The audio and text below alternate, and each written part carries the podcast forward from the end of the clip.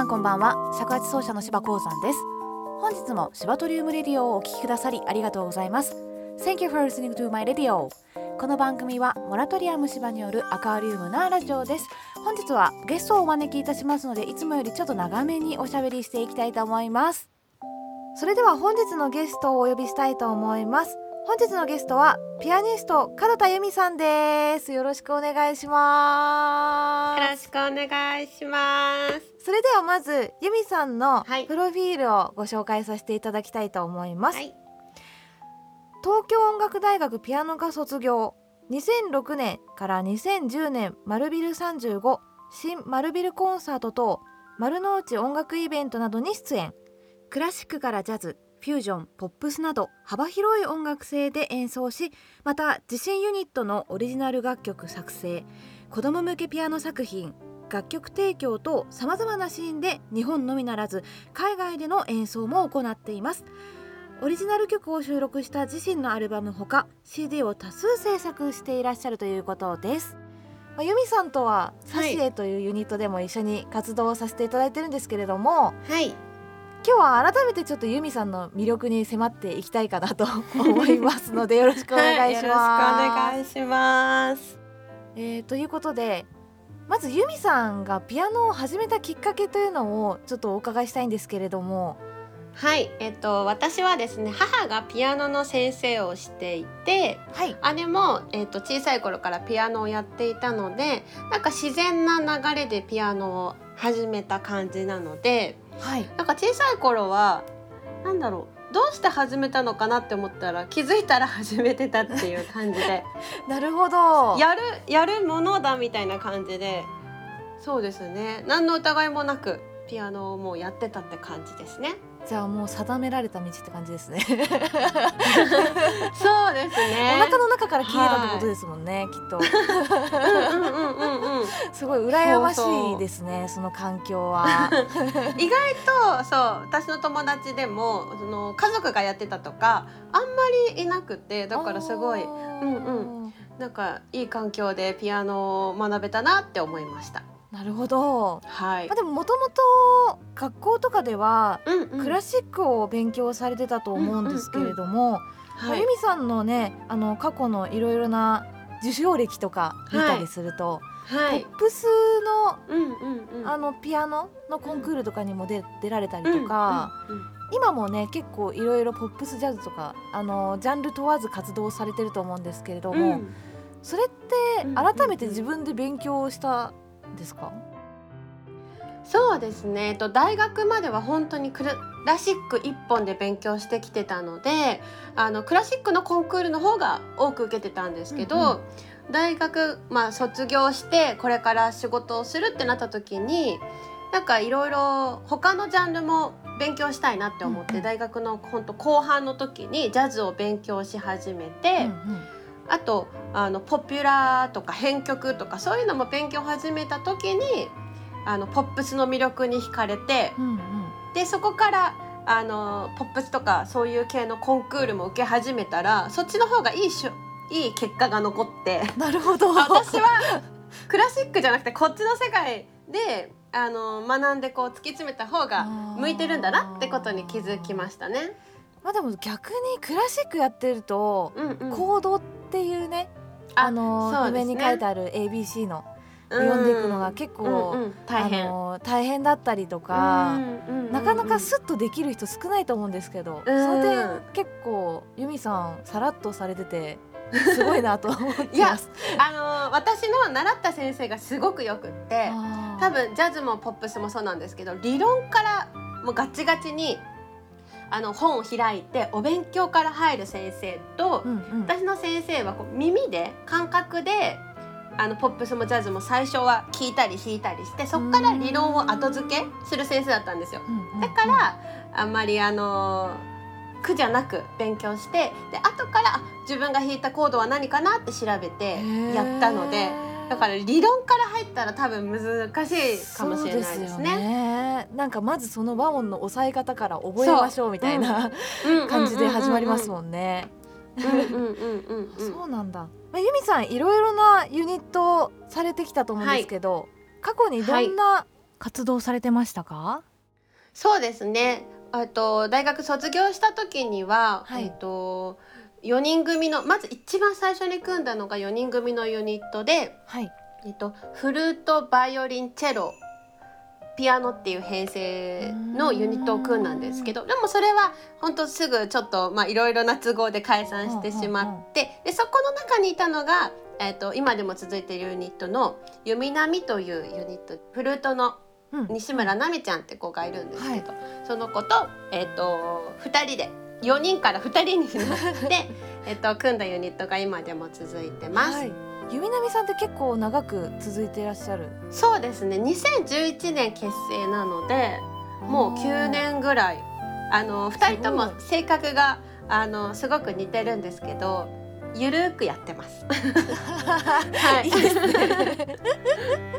じゃあ今日はその弓波さんの曲からはい。一曲ご紹介いただきたいと思うんですけれども、はい、えっ、と夢波は結成してからも結構ちょこちょこ CD とかを出したりしてるんですけどはい。ちょうど結成5周年記念の時に作ったフルアルバムに収録していた「えっと、紅色の天空」という曲を、はい。えっと、聴いていただけたらなと思います。この曲はあの紅色に染まった空をこう見てすごい素敵だなって思ってでまた日本のこの和の感じも感じる夕焼けの美しさがあの曲で表せたらなと思って、はい、えーイメージ的には京都のお寺にこう夕日が沈んでいくような感じはでい作った曲です。はい、ありがとうございます。それではお聴きいただきたいと思います。門田由美作曲「紅色の天空」。「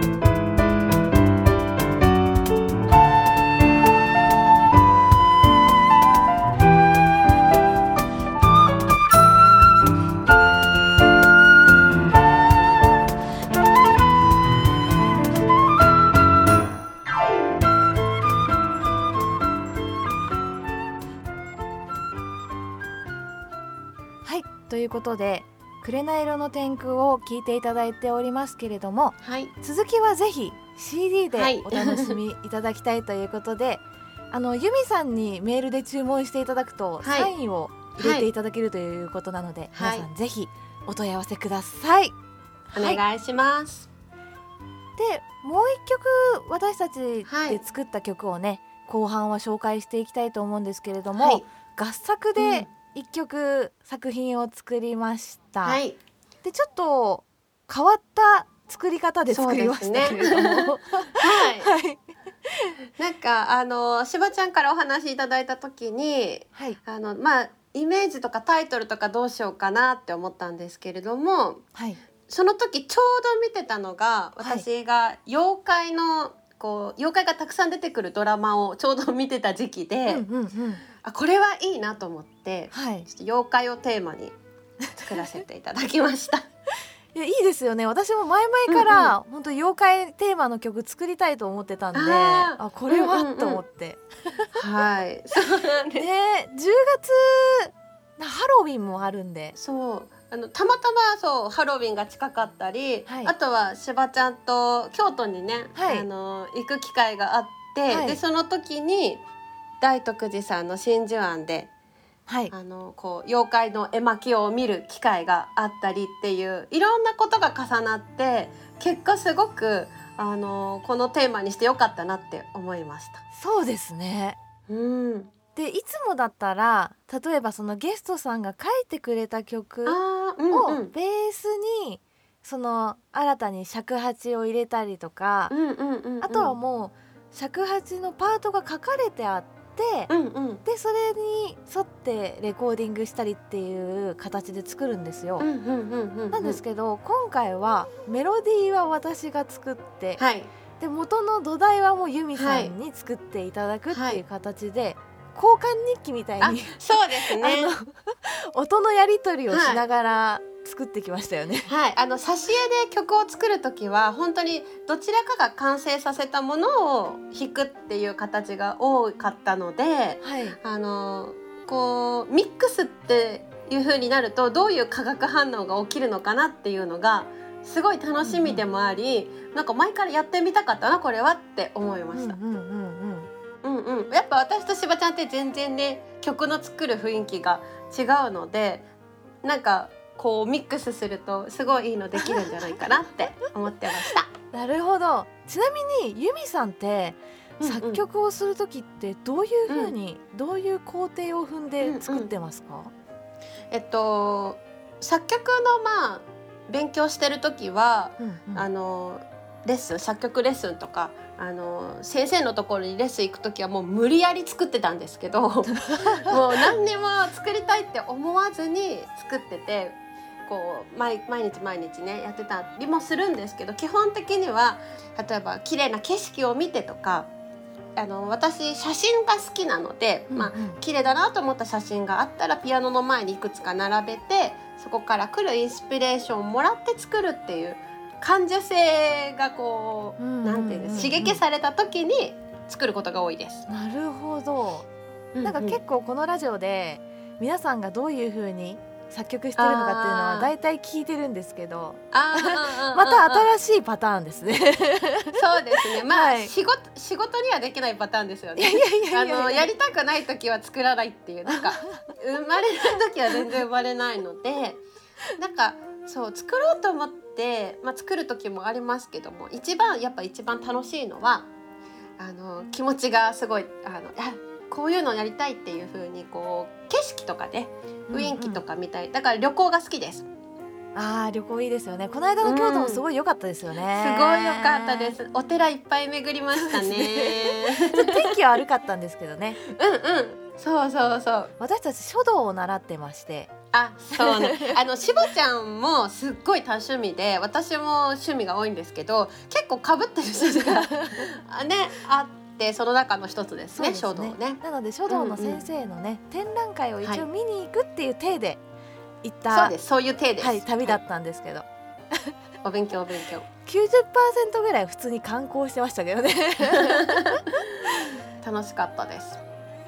ここれから京都は紅葉の季節でもあるので、皆さんもぜひ訪れてみてはい。かがでしょうか、という感じなんですけれども、まあ百鬼夜行もね、しかうん11月いっぱいまでだったかな、開催されてたと思うので、それも皆さんねもし時間が合えば見に行っていただけるとより次に紹介する曲、はい。楽しんでいただけるのではないかなと思います。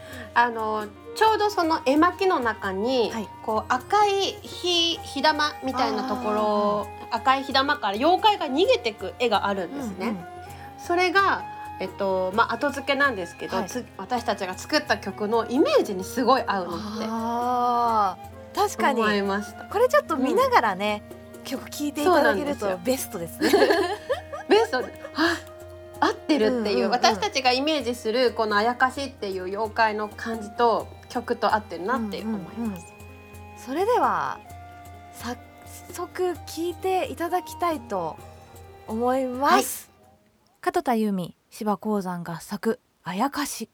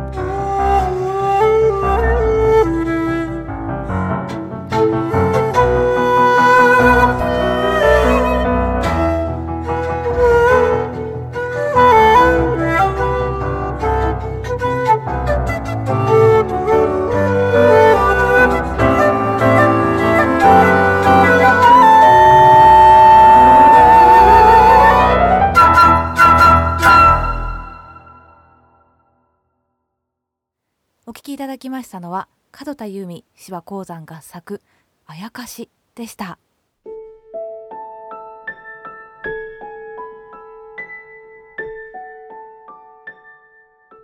はいということでそろそろお時間になってしまったんですけれども。はい。あっという間ですね。あっという間ですね。はい。皆さん由美さんについてもっと知りたいと思ってくださったと思いますのではい。由美さんの今後のご予定を教えていただきたいと思います。はい、えー、と年内はなかなかライブ活動が難しいんですけれども、まあ、いくつか計画しておりまして、えーはい。今月10月31日に群馬の館林というところに、えー、と富永ゆりのちゃんっていう子とピアノの連弾のユニットを組んでまして2人で行ってきます、すごく素敵なカフェなんですけど夜あの演奏をさせてディナータイムでさせていただきます。はいあとは、えー、と CD とか楽譜がありましてコロナの期間中に、あの CD の他にもやっぱり楽譜を結構販売をしているのでピアスコアというところで購入を、はいあのできるので見ていただけたらと思います。あとは、えっと、通販なんですけども、はい子ども向け作品集「コリスのリリ」というのが物語付きで全5曲の楽譜とともに販売しているので見ていただけたらと思います。あと、はいしばちゃんと一緒にやってる挿絵の CD はもう本当に数残り少なくなってきてまして、iTune でねたくさんダウンロードとかもできるのでチェックしていただけたらと思います。はいありがとうございます。あのたくさん活動されているので はい、あの皆さんぜひ注目していただければなとはい、思います。今日紹介していただいたあの内容ははい。概要欄の方に URL でつけておきますので、はい。ぜひそちらからチェックしてみてください。はい、ということで本日のゲストはピアニスト門田由美さんでした。ありがとうございました。ありがとうございました